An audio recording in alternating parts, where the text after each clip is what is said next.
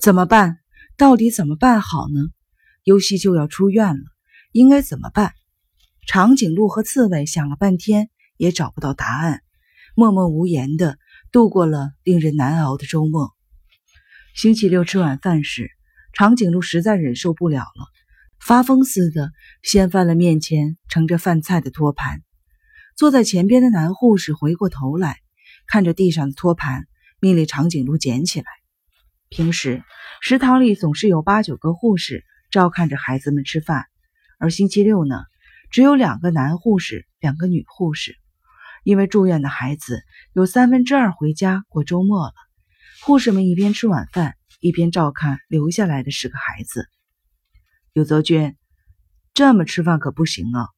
在这个世界上。想吃饭而没有饭吃的人多着呢。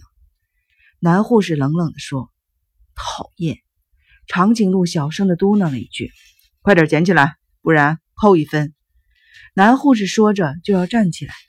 刺猬见状，故意把自己的托盘也打翻了。邻座的女护士看在眼里，横眉立目地吼了一声：“盛田君！”刺猬的母亲旧姓是长濑。去年又跟了一个姓盛田的人结婚，刺猬跟这个姓盛田的继父没见过一面。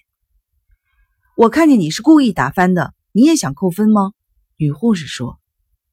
我这手突然发麻，刺猬右手哆嗦着，让别的留在病房没回家的孩子看。这饭里没准有毒，你们可得注意点啊！刺猬话音刚落，一个中学二年级的男生。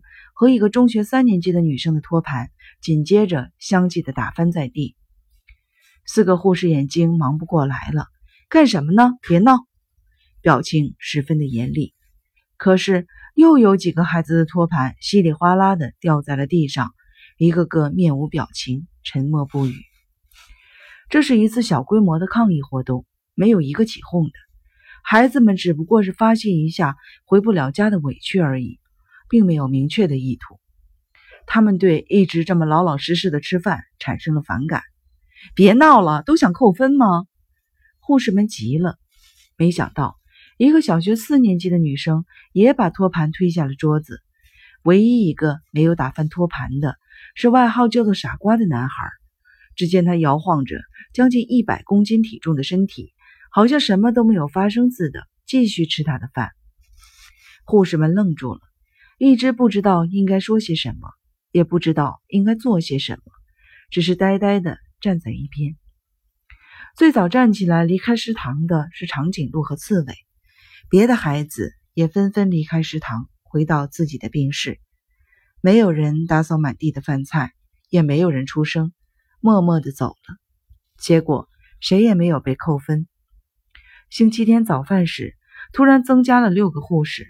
但是孩子们已经平静下来，安安静静的吃完了早饭。天气很好，可是长颈鹿和刺猬谁也不想去外边玩。吃完早饭，就在病室的床上一动不动的躺着，衣服也不想洗，况且内衣袜子都破了，再洗就完蛋了。隔壁的病室传来了外号叫做“豪猪”的初一男生的声音：“爸爸，对不起，就得了这么几分。”什么？没关系，只要努力学习就行了。妈，爸爸说了，我就是成绩不好，也是个可爱的孩子。妈，您也这么看吗？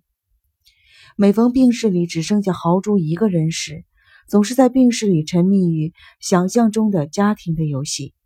由于离婚或失踪等原因失去了父母的患儿，不少人像豪猪这样拥有一个理想中的家庭。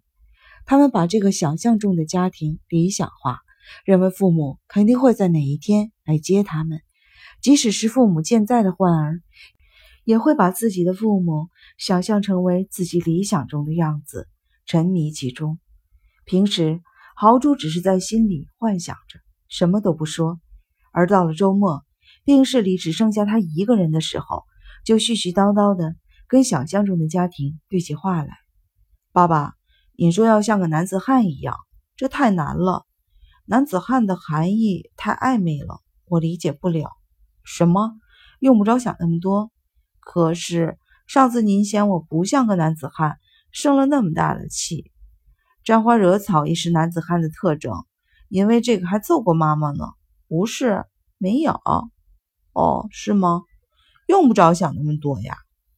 长颈鹿使劲的用拳头敲了敲墙，隔壁的豪猪立刻安静下来。